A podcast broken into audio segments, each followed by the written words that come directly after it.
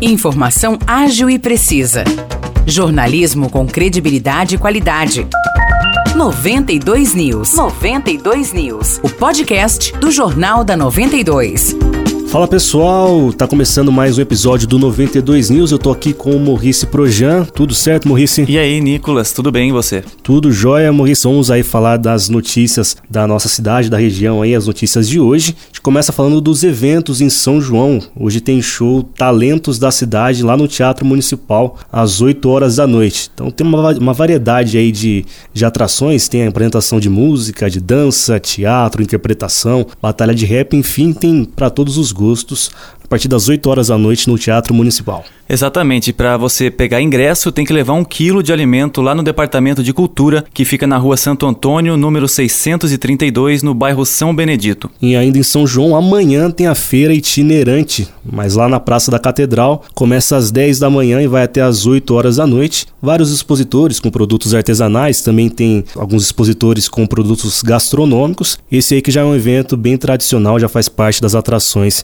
de São João da Boa Vista. Vamos lá para a segunda notícia de hoje agora, Nicolas, porque São João da Boa Vista recebeu mais quatro médicos pelo programa Médicos do Brasil. Esse programa que é do governo federal e eles vão trabalhar aqui nas unidades de saúde de São João da Boa Vista. Pois é, Maurice, dois desses médicos vão para a unidade de saúde do Jardim das Azaleias, tem uma outra médica que vai para a unidade do Santo Antônio e ainda um outro profissional vai lá para o Durval Nicolau. Pois é, Nicolas, como eu falei, esses médicos vieram pelo programa Médicos do Brasil, que é uma iniciativa do governo para ajudar lugares que têm dificuldade de achar médicos ou que também estão em situações sociais mais difíceis. Moisés, agora vamos falar de esporte, porque hoje tem a abertura da 23ª Taça IPTV aqui em São João. O jogo de estreia é entre o time da casa, o Rei, o Rei, o time São João, tá com esse nome agora, vai enfrentar Mococa às seis e meia da tarde no ginásio do SIC. Para você pegar um ingresso, tem que trocar lá no SIC até hoje às 5 horas da tarde por um quilo de alimento. Essa é a primeira vez que São João da Boa Vista recebe a abertura da Taça EPTV